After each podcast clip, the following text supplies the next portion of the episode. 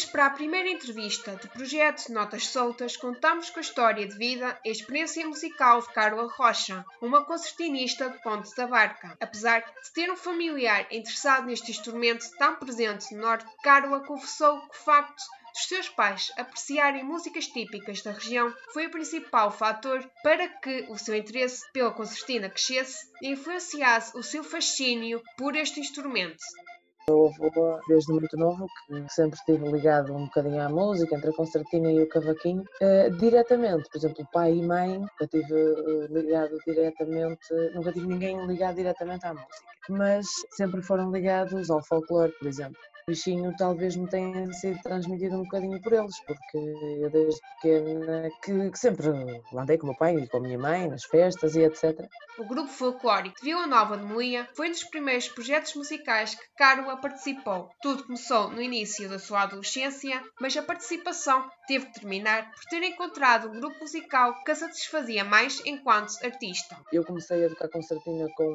11 anos, sensivelmente, entre os 11 e 12 anos, e entretanto entrei logo para esse rancho folclórico. Quatro, quatro anos a seguir, três, quatro anos a seguir, entrei para um grupo de baile. Entretanto, a vida pessoal mudou um bocadinho, né? E então eu optei por ficar só no grupo, porque de facto é aquilo que mais me completa. Não digo que, que o folclore não deixe de ser uma paixão, mas o grupo uh, completa-me a 100%. Apesar da concertina ser instrumento de eleição, Carla já enverdou pelo caminho do piano e do canto, sendo que o teclado foi descoberto na Escola de Música de Ponte da Barca. Quando comecei a tocar concertina, eu já fazia parte da Escola de Música de Barca. Andei na Escola de Música sensivelmente 8 anos, tinha a paixão pela concertina, não é? mas também continuei na Escola de Música. Na Escola de Música eu estava no piano, estava no teclado, portanto os anos também foram passando e o teclado ficou de facto do lado. Uh, claro que ainda sei algumas coisinhas, mas o meu instrumento uh, preferido é a concertina e é esse que domino sem dúvida. Depois, entretanto, quando, quando eu entrei para o grupo onde estou, no início só tocava concertina, sim.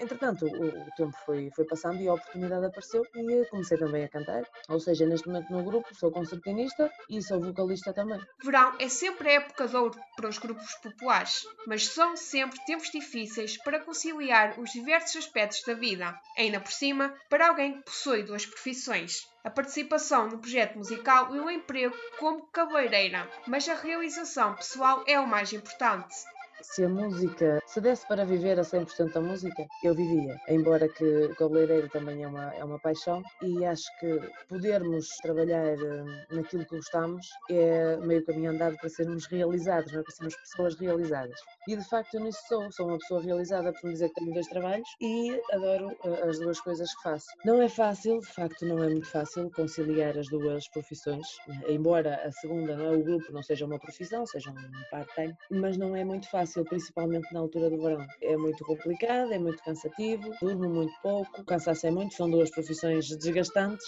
Eu gosto de uma e gosto de outra e tento conjugar ao máximo. No dia em que não conseguir, lá terei que deixar uh, uma delas que, infelizmente, terá que ser a música porque não dá para viver a 100% da música. Depois da Concertina ter perdido protagonismo na geração de Carla, ela voltou com toque de modernidade e para Carla isso é bom porque assim não se deixa morrer uma tradição minhota. Hoje em dia, e ainda bem que assim é, vê-se muita gente e jovens, ainda para mais jovens, com o bichinho pela concertina novamente. Quando eu comecei a tocar, eu lembro-me que no São Bartolomeu ia sempre para a roda do Urca, não é? Onde, onde se dança e se toca concertina até ser de manhã à noite, eu no início pensava, bem, isto, a minha geração não ligava muito àquilo, porque eu lembro-me, ficava com pessoas sempre para cima dos seus 60 anos, ou seja, os jovens naquela altura não, concertina não, não, aliás, era considerado, um, cima era considerado um, um bocadinho parolo, não é? Um instrumento, ai não, isso é uma coisa assim antiquada, não sei o quê. Entretanto, os anos foram passando e eu vejo que, de facto, não só em Ponta Barca, a concertina tem-se